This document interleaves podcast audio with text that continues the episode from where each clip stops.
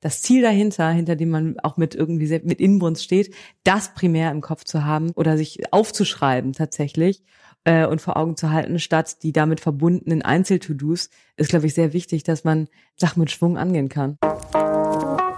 Willkommen bei How to Hack, dem Podcast von Business Punk. Hier verraten euch erfolgreiche Gründerinnen und Gründer, Macherinnen und Macher und Kreative, was sie in ihrem Job anders machen. Unsere Gäste erklären euch ihre persönlichen Tipps und Hacks fürs Arbeitsleben. Und das Beste daran ist, dass es nicht nur einfaches Blabla gibt, sondern handfeste Learnings. Ich bin Tijen, Gründerin und Moderatorin und freue mich sehr, Host dieses Podcasts zu sein. Hallo zusammen, herzlich willkommen zu einer neuen Folge von How to Hack, dem Podcast von Business Punk. Ich freue mich sehr, heute in Berlin zu sein und äh, mit der spannenden Gründerin Pia Frei. Sie ist äh, Gründerin von Opinory und was sie genau da macht, darüber werden wir gleich reden. Erstmal herzlich willkommen. Hallo. Schön, dass du da bist. Wir werden heute über ein Thema sprechen, das, glaube ich, sehr, sehr viele Menschen da draußen beschäftigt, mich inklusive. Und ich habe, als ich hierher gefahren bin, drüber nachgedacht, ob ich mich eigentlich als produktiven Menschen bezeichnen würde. Und ich glaube, so eine In-Between-Geschichte. Manchmal denke ich, ich bin extrem produktiv und an anderen Tagen wiederum, was habe ich eigentlich überhaupt gemacht? Pia, wie geht's dir? Ich glaube ähnlich. Ich, ich glaube, ich würde auch Menschen misstrauen, die nonstop produktiv sind und da keine Abwärtskurven und Aufwärtskurven haben. Also ich würde auch sagen, es gibt Tage und Stunden, in denen Produktivität sprudelt. Und dann gibt's auch andere Episoden, in denen sich anfühlt, was mache, ich denn hier eigentlich gerade die ganze Zeit gemacht. Aber ich finde interessanterweise ist es ja häufig so, dass man den Output gar nicht so unmittelbar erkennen kann immer.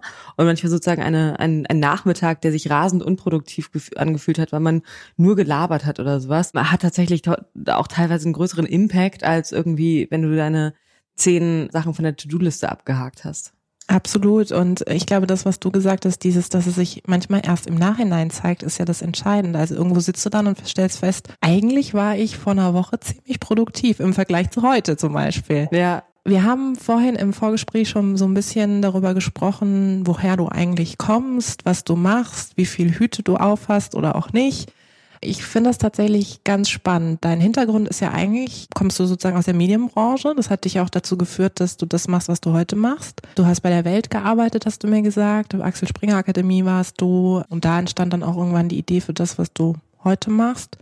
Wenn du nochmal Revue passieren lässt in deiner Zeit, auch bei Welt, wie hast du da gearbeitet? Also definitiv anders, als ich jetzt arbeite. Ich war, äh, glaube ich, ungefähr zwei Jahre bei der Welt und bei Axel Springer. Da war ich erstmal einfach als Journalistenschülerin, bist du halt irgendwie so im ähm, Kindergarten trifft es nicht, aber du kannst halt sozusagen ja machen, was du willst und es hat keine Auswirkungen auf irgendjemanden, ob du jetzt gerade großen, großen Quatsch machst oder irgendwas ganz Geniales. Und da denke ich noch manchmal so ein bisschen nostalgisch daran, wie geil das war, wie man sich da austoben konnte, ohne irgendwelche Konsequenzen und ohne irgendwelche Verantwortung. Und dann ähm, habe ich bei der Welt einerseits ganz äh, journalistisch einfach gearbeitet, Geschichten geschrieben im Newsroom und bin dann gerutscht in eine Rolle zwischen Produktentwicklung und Redaktion wo es einerseits um die Entwicklung von neuen Content-Formaten ging, um die Entwicklung von Apps. Und dann war ich für Springer auch noch ein paar Monate im Silicon Valley bei einer Beteiligung von denen, wo ich so Audience Development Themen entwickelt habe, was dann schon sehr stark im Kontext stand mit Opinory, was in der gleichen Zeit als Nebenprojekt gewachsen ist Opinory können viele Leute nicht aussprechen, das macht nichts. Äh, du hast es richtig gesagt. Echt? Ja. Oh mein Gott, ich habe gerade vorhin gedacht, so, oh mein Gott, nee, nee, das ist richtig, war, richtig. Es war richtig, es war richtig. Was, wie sagen die Leute das immer? Opinary, Opinary. Opinionary. Also alle kriegen passiert. schon irgendwie hin, dass das irgendwas mit Opinion zu tun ja. hat. Das, das, ja, das äh, kriegen Leute mit, aber da gibt es halt dann auch verschiedene Varianten. Das ist nicht die Schuld von den Leuten, sondern es ist definitiv die Schuld von uns selber. aber so bleibt es ehrlich gesagt auch im, im Hirn, oder? Irgendwie, also wir haben einmal drauf hast. Wir haben irgendwann, nee, habe ich eine E-Mail bekommen von, ich glaube sogar, ähm, wer war denn das? Irgendjemand, da ging es um, äh, um Finanzierung. Jemand, der, es ging um eine Beteiligung und da, der hat Opium geschrieben. ich glaube, das okay. war das T9, was, hier, was hier das, das Auto, Auto korrekt. Aber jedenfalls, was wir da ja machen, ist ähm, Leuten in Online-Content die Möglichkeit geben, ihre Stimme zu äußern, seine, ihre Meinung abzugeben zu Themen. Das heißt, du liest einen Artikel und im Artikel findet man da manchmal eine Frage und irgendwie eine Grafik, wie so eine Tachonadel zum Beispiel ist eines unserer viel verwendeten Tools, auf der ich mich mit einem Klick zu einem Thema positionieren kann und dann verstehen kann, wie denken da andere, wie denken andere Leute dazu. Und das ist ganz stark aus dem Kontext gewachsen, in dem ich bei der Welt und in anderen Online-Redaktionen unterwegs war, wo das Thema, wie trete ich denn mit meinen Usern in einen Dialog, um ultimativ eine engere Beziehung zu denen aufzubauen, um sie besser zu verstehen, wie geht das skalierbar, ohne dass man seine sowieso natürlich immer knappen Ressourcen vergewaltigt. Da ist Opinory eine Idee gewesen, erstmal auf einem sehr, sehr experimentellen Level. Wie kann man es Usern deutlich einfacher machen, sich zu beteiligen und damit eine engere Beziehung zu ihnen herstellen? Und das wird jetzt sozusagen einerseits von Verlagen, vor allem in Deutschland, USA und Großbritannien genutzt und auf der anderen Seite von Unternehmen, die es als Dialogtool mit ihren Zielgruppen nutzen, um innerhalb unseres Verlagsportfolios mit ihren Zielgruppen in Kontakt zu treten über sozusagen die gleiche Fläche, die man als User kennt. Wie sehr machst du dir denn eigentlich ein Stimmungsbild über bestimmte Themen? Also gerade wenn wir jetzt beim Thema Produktivität sind, ja. mir geht's häufig so, ich will mich irgendwie konzentrieren, will ja. Artikel schreiben und dann werde ich abgelenkt durch einen Tweet, ich gebe es zu oder Instagram, was auch immer und dann gehe ich in eine Diskussion und merke einfach, okay, ich bin gar nicht mehr da, wo ich eigentlich vorher war. Das ist eine total gute Frage. Das hat mich noch, glaube ich, noch niemand gefragt. Yes. Es ist tatsächlich so, dass wir ermöglichen sozusagen mit Opinory ungefähr 100, 120 Millionen Usern da im Monat äh, ihre Meinung zu äußern. Und äh, ich selber bin aber nicht besonders meinungsstark zu vielen Themen, würde ich sagen, oder beziehungsweise häufig mhm. ausgewogen. Vielleicht lässt sich das ein bisschen in unseren Tools widerspiegeln, dass wir da auch differenzierte Meinungen zulassen und Meinungen häufig auf einer Skala abbilden. Aber ich selber bin vielleicht auch so ein bisschen geprägt durch mein so Philosophiestudium halt ähm, sehr, sehr irgendwie darauf gedrillt, immer die das kann man so sehen, das kann man aber auch so sehen, was häufig ja sehr nervig ist. Also, nee, ich würde gar nicht sagen, dass ich so rasend meinungsstark bin zu, zumindest nicht zu, zu allen Themen. Also ich muss mir schon immer ein sehr genaues Bild zu Themen machen, um eine Meinung dazu zu haben. Was Produktivität angeht, das ist ja so ein subjektives Thema, was für Voraussetzungen du für Produktivität brauchst, was sich produktiv anfühlt, ist ja auch sehr subjektiv, dass ich mich da wahrscheinlich schwer tun würde, Allgemeinweisheiten vom Zaun zu latzen. Was fühlt sich denn für dich produktiv an? Wann ist ein Tag ähm, für dich wirklich richtig produktiv? Also ich finde, der, der größte Indikator für mich ist immer, wenn du spürbaren oder sichtbaren Impact oder Output erzeugt hast. Das heißt, es muss nicht sein, dass du irgendwie 500 E-Mails geschrieben hast. Es kann auch sein, dass du drei sehr gute Gespräche geführt hast und da irgendwie gemerkt hast, dass da etwas zum Schwingen gekommen ist, dass man, dass das Gespräch ein bisschen über sich selbst hinausgewachsen ist in dem Sinne, dass es einen neuen Erkenntniswert gebracht hat oder eine neue Richtung oder sowas. Solange irgendwie für mich in der Reflexion nachvollziehbar ist, was das, was ich gemacht habe, denn gebracht hat, auf welches für ein auch so auf welches Ziel das eingezahlt hat. Wenn das sichtbar ist, dann fühlt es sich produktiv an. Ist es aber gar nicht immer. Bist du denn strukturiert? Ah, das ist auch eine gute Frage. Lauter gute Fragen heute. Ja. Eigentlich ja, glaube ich, ehrlich gesagt. Ich zögere so ein bisschen, weil mir häufig hinterhergeworfen wird, ich sei so, ich sei, äh, ich sei es nicht. Stimmt, Jetzt aber kannst du es mal klarstellen. Stimmt ja. gar nicht. Nee, ich bin, glaube ich, sozusagen, ist es so. Pass auf, ist es, ich habe, glaube ich, ähm, eine Neurose, sehr unstrukturiert und ungeordnet zu sein und Leute irgendwie so zu überfallen mit verschiedensten Gedanken aus 30 Ecken und so mhm. weiter. Mhm. Das nervt mich wahnsinnig, dass Leute, also das Bild zu vermitteln, durcheinander zu sein. Und das will ich nicht. Und deswegen bin ich, glaube ich, sozusagen aus Überkompensation teilweise dann sehr strukturiert. Es ist aber auch so, dass es Menschen gibt, die einen großen irgendwie äh, die sehr strukturiert sind und die es total genießen, dann irgendwie ihre Post in Ordnung zu bringen und dann alles pünktlich von der Reinigung abzuholen und so weiter. In diesen Bereichen bin ich wahrscheinlich nicht so strukturiert. In meinem kleinen eigenen Kosmos bin ich strukturiert. Das heißt zum Beispiel, ich bin für, ich bin bei jedem Flug, den ich nehme oder Zug, ähm, und das sind viele, immer sehr, sehr spät dran, aber bei mir klappt's immer. Klappt aber jemand, immer. der mit mir unterwegs ist, findet das chaotisch und stressig. Aber in meinem System funktioniert das alles sehr gut. Sehr gut.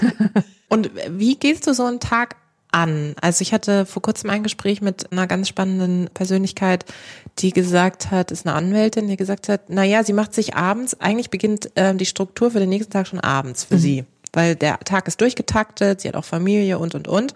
Ist das bei dir auch so oder es klingt ja eigentlich eher so ein bisschen danach, du stehst morgens auf und dann geht's in den Tag? Also meine Tagesstruktur, die variiert stark, weil ich, äh, wir haben ja sozusagen hier, unser Kernteam sitzt in Berlin und wir haben Offices in London und New York und ich bin da einfach sehr viel unterwegs. Und wenn ich eine kondensierte Woche in London bin, dann sind das einfach sehr, sehr viele Termine, die man da mit Partnern oder mit hoffentlich bald Partnern hat. Und da sieht ein Tag anders aus, als wenn ich in Berlin bin. In der Regel ist es so, dass ich tagsüber nicht das schaffe, was auf meiner To-Do-Liste steht. Eigentlich nie. Und das, das ist okay. Damit habe ich mich abgefunden. Das ist entweder sozusagen gehören die Tage meinem Team und meine Aufgabe ist, die in eine Position zu bringen, ähm, dass sie ihre Arbeit gut machen können und auch Spaß darin haben. Oder ich, ich verbringe Zeit damit, bei, bei Partnern zu sitzen oder sozusagen, ähm, ja, sozusagen kundenorientierte Gespräche zu führen oder auf Konferenzen zu sein. Das, was ähm, am Ende an To-Dos übrig bleibt, habe ich noch keinen anderen Weg gefunden, als dass es irgendwie in Abende und Wochenende und so was gepackt Kenn wird. Ja, ja. Ich glaube, da muss man auch irgendwann einfach sagen, das ist halt so. Ich schaff's einfach. Es, geht, ja. es, es fällt immer irgendwie was hinten runter, ja. finde ich, ja. oder? Hast du denn ein Notizbuch oder nutzt du Apps? Ich nutze keine von diesen Produktivitäts-Apps und Plugins. Ich habe da viele irgendwie mal äh, motivierte drei Tage lang probiert, bin aber am Ende immer zurückgekommen zu Zettel und Dem Stift. Alten Notizbuch. Ja, ja genau. Also ich finde es auch ein schönes Gefühl, ehrlich gesagt. Ich weiß nicht, wie es dir geht, einfach dieses Durchstreichen. Es ist dieses haptische erledigt haben. Es tut einfach so, so, gut. Oder eine Seite ja. rausreißen. Oder einfach auch dieser Moment, wenn du jemandem gegenüber sitzt und sagst, das ist ein super spannender Gedanke, Moment. Und dann so in die Tasche reingreifen. Ich finde, das wirkt auch schon so wahnsinnig ja. intellektuell, oder? Das ist mein Hauptziel, intellektuell zu. Jetzt haben wir es raus. Diese Farce von etwas auf die To-Do-Liste schreiben, was man schon gemacht hat und ja, so durchzustreichen. Das mache ich auch oft. Am Ende des Tages nochmal so. Aber ehrlich gesagt, das ist wirklich auch, ähm, das ist vielleicht tatsächlich auch ein guter Tipp, wirklich nochmal Revue passieren zu lassen, gerade an so un vermeintlich unproduktiven Tagen, nochmal aufzuschreiben, was man eigentlich den ganzen Tag über gemacht hat. Total. Und dann stellt man auf einmal fest, mein Gott, das sind zwei Seiten. Das ist ja echt Wahnsinn. Obwohl eigentlich mein Ziel ist, darüber hinauszukommen, weil das, ich, ich kenne das und das ist total befriedigend aber ich sehe mich da häufig in so einem Rechtfertigungsmodus mir gegenüber. Stimmt. Mensch, ich habe doch das gemacht und das habe ich auch gemacht und so weiter. Ich würde gerne auf ein Stadium kommen, wo meine eigene Zufriedenheit und ähm, so, keine Ahnung, Erfolgsgefühl nicht davon abhängt, wie viel ich denn jetzt mhm. da tatsächlich äh, hingelatzt habe. Ja, siehst du, da kommt das Philosophische wieder. Ja, das Apropos, du hast gerade erzählt, du hast Philosophie studiert. Ja. Ähm, ich meine, das ist ja irgendwie, kann man das eigentlich mit der Praxis irgendwie verbinden? Mm, ich habe sehr gelitten, Philosophie zu studieren. Ich habe auch, ich bin da jetzt auch nicht besonders strategisch vorgegangen, das berufsorientiert und praxisorientiert als Studienfach auszuwählen. Es war einfach so, dass ich wusste, ich möchte irgendwie Journalistin werden oder zumindest in die Medien. Ich wollte eigentlich auf jeden Fall Journalistin werden. Da muss man oder hilft es halt irgendwas zu studieren, habe ich halt einfach das studiert, was mir in der Schule am meisten Spaß gemacht hat. Und ich würde sagen, wahrscheinlich ist aber so der ähm, Output, den das oder so der der Einfluss, den das auf mein Denken im Alltag nimmt, größer als ich wahrnehme, weil es schon einfach ja eine sehr intensive Denkschule ist, durch die man da geht in Sachen ähm, Abstrahieren, Sachen von es ist einfach in vieler Hinsicht wie Mathe mit Worten und äh, pure Gehirnakrobatik, die ich mega anstrengend fand. Gar nicht besonders befriedigend in, in, auf weiten Strecken. Aber äh, ist es nie so, dass ich jetzt irgendwie, wenn ich vor einem akuten Problem stehe oder Herausforderung oder Situation und dann denke, oh, was hätte jetzt Heidegger dazu gesagt? Das machst du also nicht. Nein. Okay, Nein. gut. Und alle da draußen so, uh, Gott sei Dank. Du hast dann vorhin noch erwähnt, dass du ja auch im Silicon Valley warst. Ja. Gab es denn dann Dinge, die du gesehen hast, äh, von denen du heute sagst, ja, das fand ich eigentlich ganz spannend für meine Arbeit, auch gerade was so das Thema Produktivität, Effektivität, Struktur, wie auch immer betrifft, was du bei anderen Leuten gesehen hast, wo du dachtest, ey, das kann ich eigentlich übernehmen oder umgekehrt auch, nee, ist total abschreckend, das geht gar nicht. Beides, also indirekt und unbewusst hat das auf äh, jeden Fall in Hinblick auf Produktivität was hinterlassen, aber weniger konkrete Methoden oder Tools als so einfach der durchschnittliche Enthusiasmus, mit dem Leute da unterwegs sind, durch den man einfach ja auch mehr hinbekommt. Also das heißt, wenn, wenn du etwas leidenschaftlich machst und weißt, warum ich das mache und so ähm, Leute da stellen sich ja auch natürlich immer so notorisch die Purpose-Frage, warum mache ich das, was ich mache, was möchte ich hiermit bewegen und so weiter und sind damit sehr viel ähm, Wumms dabei und im Vergleich dazu ist sozusagen so der Arbeits, die Arbeitshaltung, der man häufig in Deutschland begegnet, eine andere. Und ich würde sagen, aber dieser, diese Begeisterung, häufig auch naive Begeisterung, mit der Leute da arbeiten, führt zu einer deutlich höheren Produktivität. Und das habe ich da, ist das schon irgendwie hm, bei mir hängen geblieben oder hat einen Eindruck hinterlassen, mit was für einer Haltung Leute da arbeiten und das wirklich so gezielt zu ihrer Erfüllung machen. Auf einer anderen Seite abschreckend, ja, ist sozusagen natürlich so dieser kalifornische Dauer-Smiley-Modus und everything is awesome. amazing. Das, amazing. Genau, hauptsächlich amazing. Ja, keine Ahnung, da habe ich auch sehr meine deutsche Seele gefühlt an, an verschiedenen Einfach mal zu sagen, nee, Situationen. heute ist einfach scheiße. Ja, genau. Also so, so ein Smiley-Roboter bin ich nicht. Also würdest du schon aber sagen, dass um möglichst äh, produktiv zu sein, es schon hilft, eine gewisse Vision zu haben? Also schon irgendwie so Big Picture? Ich glaube, die muss gar nicht zwangsläufig immer so explizit sein. Also viele große Unternehmen haben sich in den letzten Jahren darauf besinnt, wir brauchen einen Purpose und kommen da eben dann nach drei Tagen Workshops mit einem bestimmten Satz um die Ecke und das ist unser Purpose. Ich glaube, das hat nicht unbedingt diese gewünschte Wirkung zwangsläufig. Ich glaube aber, um produktiv zu sein, braucht man, ähm, muss man schon sozusagen einen größeren Sinn in der Sache dessen sehen, was man macht. Und wie bewusst oder unbewusst er ist, ist, glaube ich, gar nicht so entscheidend. Aber andernfalls sozusagen, jede Tätigkeit, die man macht, hat ja die Aspekte von Sachen, die krass Spaß machen und erfüllend sind und wo man im Flow ist und, und Aspekte von, das muss halt gemacht werden. Und ich glaube, der, und der Anteil ist, ist häufig ganz schön groß dessen, was gemacht werden muss. Und das machst du mit einer, mit einer anderen Haltung, mit einer anderen Toleranzschwelle, wenn du weißt, warum mache ich das denn hier eigentlich im Grunde? Und deswegen hilft das auf jeden Fall. Jetzt gibt es ja Menschen, die brauchen einen gewissen Rahmen, um produktiv zu sein keine Ahnung, irgendwie ein Büro muss bestimmt ausgestattet sein. Mhm. Es gibt ganz viele Unternehmen da draußen, die bauen gerade ihre Büros äh, ganz fancy um mhm. und alle ziehen die Krawatten aus, ziehen Turnschuhe an, Duzkultur und so weiter und so fort. Oder es gibt Leute, die sagen, naja, also ich brauche halt eben diese, diese Rahmenbedingungen. Mein Schreibtisch muss besonders clean sein, mhm. was auch immer. Jetzt, was ich von dir gehört habe, ist eigentlich, dass du nicht so ein Mensch bist, der jetzt irgendwie besondere Rahmenbedingungen braucht, um produktiv zu sein. Oder ist das anders? Also man ist ja auch anpassungsfähig. Ich bin halt echt viel unterwegs und bin da auch häufig in vielen produktivitätswidrigen Umfeldern. Oder weiß ich halt irgendwie, ich fliege auch einfach viel zwischen Deutschland und USA hin und her. Und wenn dann da halt irgendwie in der Economy-Klasse zwischen halt ähm, zwei voluminösen Menschen sitzt, dann sind das jetzt nicht die Optimalbedingungen. Man lernt das aber damit umzugehen. Und deswegen bin ich relativ unsensibel gegenüber dem Umfeld, in dem ich arbeite. Du kannst bestimmt überall arbeiten. Ich kann wirklich oder? überall arbeiten. Also Bushaltestelle, Zug. Also ich arbeite lieber am Laptop. Viele arbeiten ja, sind sagen, ich brauche nicht mal einen Computer, ich kann das alles am Handy machen. Das ist, glaube ich, die einzige Anforderung, die ich habe. Ähm, eine gewisse Screengröße, um irgendwie so. Manche Gedanken brauchen einfach ein bisschen Fläche auf dem Screen. Deswegen arbeite ich lieber am Laptop. Alles andere, wo aber auch immer ich meinen Laptop aufklappen kann, ist total egal. Aber ich habe auch gemerkt, dass es also das ist für mich okay. Wir ziehen jetzt gerade mit dem Team in ein anderes Office und hätten eigentlich auch schon vom Dreivierteljahr mal umziehen sollen, aber haben sehr lange gebraucht, um was zu finden, weil das wiederum Arbeitsbedingungen langsam wurden, die einfach so echt sehr viel Toleranz von jedem Einzelnen erfordert haben. Das kann in äh, manchen Situationen toll Teambuilding sein, mhm. wenn sich, wenn sich drei Leute einen Schreibtisch teilen. Aber sind einfach, genug. ich habe gemerkt, das ja. sind echt nicht mehr die Optimalbedingungen und so die Produktivität leidet, wenn einfach so die die Infrastruktur sich auf die Suboptimalität zu bewegt. Danke hier an das ganze Team, das so lange durchgehalten hat. Viele Grüße. Brauchst du denn, also nutzt du zum Beispiel Kopfhörer oder so, dass du dann sagst, okay, wenn du gerade viel reist, dann muss es zumindest irgendwie äh, ruhig sein, in dem Sinn, dass du die Umgebung nicht hörst? Oder funktioniert Ach, lustig, das auch? da fällt mir auf, ja, ähm, da hab ich, äh, ist mir neulich mal aufgefallen.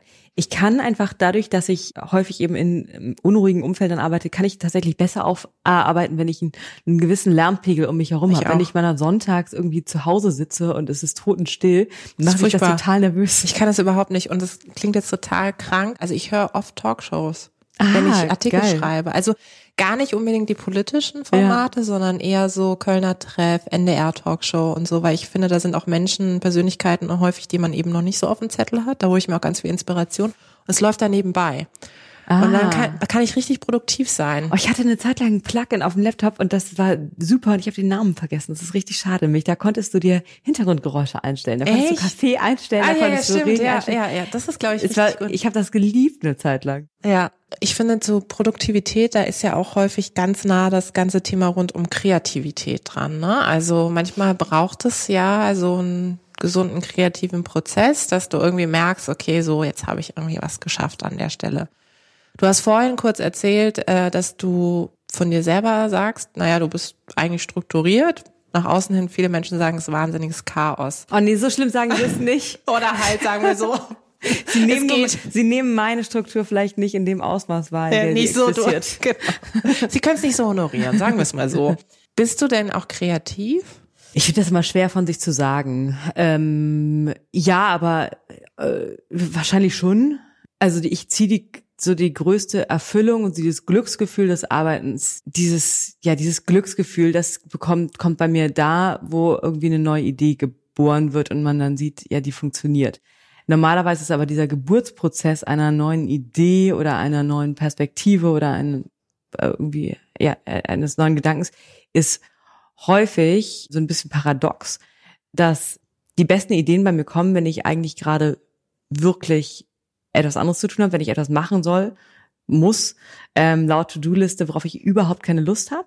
Und dann ist das so ein Escape-Modus von meinem Gehirn, dass einfach dann stattdessen auf eine überwältigend gute Idee kommt die dann auch wirklich so gut ist, dass sie jetzt aufgeschrieben werden muss oder, oder irgendwie ein, in einen Umsetzungsprozess gebracht werden muss, so compelling ist, dass sozusagen diese eigentliche Sache, keine Ahnung, irgendwelche ähm, Steuerabrechnung, einfach wirklich dagegen sehr, sehr blass aussehen. Und das sind wirklich echt, echt, ich mache ja so diese Flipbücher zum Beispiel nebenbei manchmal, oder das sind solche Tischkalender, die äh, so Geschenkbücher sind das. Mhm. Der Moralomat gibt es da, ist, äh, der Sinnfragenkombinator, es sind solche kleinen Geschenkbücher.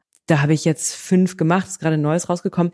Die sind alle aus genau diesem äh, Widerstandsmechanismus entstanden, dass ich eigentlich etwas anderes hätte machen müssen und dann aber eine neue Idee für dieses, für dieses Flipbook hat. Und davon haben sich jetzt wahrscheinlich so knapp äh, 200.000 verkauft. Echt? Einfach nur wow. aus dem aus der Rebellion gegen, gegen, gegen, gegen Steuern oder was auch immer. Gegen das sehr, sehr, sehr dröge Unkreative, was eigentlich zu tun wäre. Mm, und diese Momente, wo du dann merkst, okay, jetzt kommt eine coole Idee, ist das häufig tatsächlich eher, wenn du alleine bist? Oder bist du ein Mensch, die auf gute Ideen kommt im Get-Together oder im, im Gespräch mit anderen? Beides würde ich sagen. Also aus manchen Gesprächen kommt auf einmal irgendwie sozusagen eine neue Perspektive raus, aus der man etwas machen kann. Das passiert häufig. Aber auch wenn dann einfach irgendwie gerade auf dem Fahrrad sitzt oder sowas, kriegt man auch manchmal einfach einen, einen kleinen Geistesblitz. Jetzt hast du so eine Woche hinter dir und dann sozusagen die nächste Woche vor dir. Setzt du dir so Ziele, dass du sagst, okay, komm, jetzt in dieser Woche jetzt mal nur ein Ziel, das will ich auf jeden Fall erreicht haben. Oder sagst du, komm, wir sehen, wohin die Reise geht. Ich bin dazu übergegangen, das mehr zu machen. Es gibt ja einfach bestimmte Themen, die sind groß, die sind ungemütlich, da braucht man irgendwie ein bisschen ähm, Headspace für, den man sich tatsächlich nehmen muss. Da lässt man sich leicht einfach von den ganzen Kleinigkeiten, die zu tun sind, so ablenken, dass man sich da drum herum laviert und am Ende der Woche ähm, sagen kann, ja, ja, ja, habe ich heute ja, geschafft. Ja, genau. Ist halt hinten runtergefallen. Deswegen habe ich das tatsächlich so in den letzten anderthalb Jahren immer mehr angefangen, mir diese großen Themen gezielt für einen bestimmten Zeitraum vorzunehmen. Meistens ist das eher, weil sich das eher im denk, arbeite ich da eher in einem Monatshorizont als im Wochenhorizont. Gibt es Menschen in deinem Umfeld, die du aufgrund ihrer effektiven Produktivität total bewunderst? Wo du sagst, ey, das ist genau, das wäre eigentlich etwas, das würde ich auch so machen wollen. Also es gibt viele Leute, die einfach echt gut sind so in ihrer internen Infrastruktur. Ne? Also sozusagen bei denen ist, die sind dann da, wenn der Heizungsableser kommt und ich weiß ganz genau, was du meinst. Und bei denen denke ich häufig, wow, einfach nur wow. Ja. Respekt. Also genau, es gibt Leute, die, das, die, die sowas ähm, sehr, sehr, sehr gut koordiniert bekommen. Und da denke ich, cool, bin ich ein bisschen neidisch drauf, aber natürlich irgendwie it comes at a cost und der Headspace, der darauf raufgeht, der kann halt dann wiederum nicht in andere Sachen gesteckt werden. Ja, und generell denke ich auch mit dir, wenn ich halt, ähm, wenn ich mh, hm, wirklich wieder sehr knapp getaktet, mich knapp getaktet habe für irgendeinen Zug oder Flug oder sowas, denke ich, es ginge auch irgendwie alles entspannter, Wäre cool. Aber dann denke ich, aber so kriege ich auch wirklich das, also echt das Maximale reingepackt in den Tag. Dann ist halt sozusagen der die Pufferzeit geringer, aber mh, mm, hat auch seine seine seine definitiv seine seine Abseits. Und das ist auch immer ein Triumphgefühl, wenn dann wirklich wenn es geschafft hast, geplant hat und ja. dann so, ja, ich habe es in 40 Minuten vom vom Eingang Heathrow zum ja. Flugzeug geschafft. Ich habe es geschafft, wieder einmal. Ja. ja. Ich tendiere auch dazu, sehr knapp und sehr eng zu takten. Manchmal geht's auch einfach nicht anders. Mhm. Und wenn ich dann Total. ganz viel Zeit habe und dann sitze ich irgendwo und esse noch was, dann denke ich die ganze Zeit, irgendwas stimmt hier nicht. Mhm. Meistens stimmt's, also dass das nicht stimmt. Ah. Dann kommt irgendwann raus, so okay, ich habe das und das vergessen im Hotel oder ich habe den Termin verschwitzt oder Aha. irgendwas. Und dann denke ich so, nee, Tijan, du schaffst es einfach nicht kennst so du, zu sein. Kennst du das Parkinson'sche Gesetz? Ja, erzähl noch mal für unsere hat nichts mit, mit der Krankheit Parkinson zu tun, aber das äh, erkläre ich jetzt wahrscheinlich gerade nur halb richtig, aber äh, besagt, dass du einfach für Dinge so lange brauchst, wie du Zeit hast. Und wenn dann dann irgendwie mit so einem Triumph gefühlt jetzt endlich am Wochenende den ganzen Tag Zeit dafür haben, endlich die und die Sachen abzuarbeiten, dann brauchen die halt auch wirklich so ewig lange. Ja. Wenn man die irgendwie, wenn dann am Montagmorgen kurz noch eine Dreiviertelstunde Zeit zack, hat, dann kriegt man mhm. die einfach wegge, weggehauen. Ich glaube, das erleben alle, die Kinder bekommen, erleben das ja, dass ja vor einmal echt durch weniger Zeit deutlich effizienter sind. Ja, ehrlich gesagt hast du das schon. Ich habe zwei Hunde. Wenn du mhm. zwei Hunde hast, da ist auch schon alles irgendwie so eingetaktet. Wir sind ja schon fast am Schluss, aber vielleicht noch mal, um äh, kurz noch mal Revue passieren zu lassen, was die äh, lieben Zuhörerinnen und Zuhörer jetzt mitnehmen können, was das Thema Produktivität betrifft. Für dich auch noch mal so, vielleicht hast du drei Dinge, wo du sagst, hey Leute da draußen, das ist wirklich entscheiden. Ich finde, du hast ganz großartige Dinge gesagt, vor allem auch das Thema Entspanntheit. Aber vielleicht nochmal drei Sachen, die du mitgeben kannst und möchtest. Also ein Punkt, mit dem ich mich ein bisschen beschäftigt habe, ist, dass eine Sache, die ein Produkt von Produktivität abhalten kann, sind ja einfach unerwünschte, unnötige Gedanken, die im Kopf rumtun. Das heißt irgendwie, du musst einfach auch nur eine E-Mail schreiben und dann sind aber leider gerade, bist du gerade auf Zweifeltour und dann, weil du dich gerade selber irgendwie auf, äh, in Frage stellst oder sowas, dauert das einfach deutlich länger, als es müsste, wenn du einfach was raushaust. Und ich glaube, sich dieser Gedankenmuster die man hat, bewusst zu werden und sie bewusst anzugehen, um diese eingebauten Bremsen, die man sich selbst gegenüber manchmal hat, loszuwerden, kann einen echt produktiver machen. Also vor allem was so Zweifel angeht oder irgendwelche Unsicherheiten, die machen einen lahmer und schlechter, würde mhm. ich sagen. In viele, also häufig. Nicht jeder, auf einer Portion sind Zweifel gut. Oder äh, dumme Glaubenssätze oder unnötige falsche Glaubenssätze, die können einen, glaube ich, sehr, sehr, sehr von produktivem Handeln und Machen einfach so abhalten. Mhm. Und ich würde sagen, das ist produktiv investierte Zeit, sich dieser Kopfgespenster bewusst zu werden, die einen von, die einen abhalten können von Sachen. Das ist das eine. Das andere ist, ja, das haben wir ganz am Anfang erwähnt, die arbeite ich auch daran, die eigene Zufriedenheit nicht davon abhängig zu machen, wie viel man dann jetzt geschafft hat auf dem Papier. Die großen Sachen, die man schafft, sind häufig gar nicht im ersten Schritt sichtbar. Du hast nach drei Sachen gefragt, ne? Genau. Was ich noch ganz spannend fand, war das mit diesem Thema zu sagen, wenn ich Spaß dran habe oder wenn ich in, in irgendwas ja. erfüllt bin, also ja. Purpose. Ja. Das finde ich irgendwie auch einen ganz guten Tipp, ja. zu sagen, erstmal drüber nachzudenken, naja, was treibt mich eigentlich an? Ja. Und ich glaube, das führt dann auch zu einer Produktivität, oder? Das ist, glaube ich, ein total wichtiger Punkt. Und vor allem, wenn er eben mit To-Do-Listen arbeitet, dann steht da häufig irgendwie einfach ein To-Do drauf, wie XY auf seine E-Mail antworten. Das Warum und was das, das Ziel dahinter ist, hinter dem man ja tatsächlich steht, auch wenn diese eine E-Mail sau nervig ist, das kann da einen echt anderen Schwung reinbringen. Und das haben wir im Team auch angefangen oder, oder verfolgen wir sehr gezielt, dass in Check-ins, ob das im ganzen Team oder im kleinen Team ist, dass da nicht gesagt wird, ja, hier muss ich noch ein Follow-up mit, mit CNN machen, sondern ich möchte bis Ende der Woche unsere Partnership Terms safe haben. Ja, und dann gehört da vielleicht zwei E-Mails zu, vielleicht dann gehören da drei Anrufe zu, aber das Ziel dahinter, hinter dem man auch mit irgendwie mit Inbrunst steht, das primär im Kopf zu haben oder sich aufzuschreiben tatsächlich äh, und vor Augen zu halten, statt die damit verbundenen Einzel-To-Dos, ist, glaube ich, sehr wichtig, dass man Sachen mit Schwung angehen kann. Ja, auf jeden Fall. Und es motiviert ja auch viel mehr. Total, total. Ich finde, das waren ganz großartige Tipps, liebe Pia. Und ich habe jetzt die ganze Zeit so drüber nachgedacht, wenn wir beide mal gemeinsam reisen würden. ich glaube, das wäre richtig cool, wirklich. Wir wären total on, on point, äh, wirklich da, wenn der Zug da ist. Wir würden keine rein, unnötige Zeit Genau, zack, zack. Dann würden wir uns gegenüber sitzen, abarbeiten äh, und dann irgendwie abends mit einem Bierchen oder was auch immer anstoßen. Ja. Oder? Ja. Ich finde, das ist ein Plan. Finde ich das machen Plan. wir. Cool. Vielen Dank für deine Zeit. Danke dir. Vielen Dank da draußen fürs Zuhören. Ich hoffe, es hat euch gefallen. Lasst uns gerne Feedback da, Verbesserungsvorschläge, was wir besser machen können sollen, was wir vielleicht genau so behalten sollen. Abonniert uns fleißig auf iTunes oder Spotify. Ich freue mich aufs nächste Mal.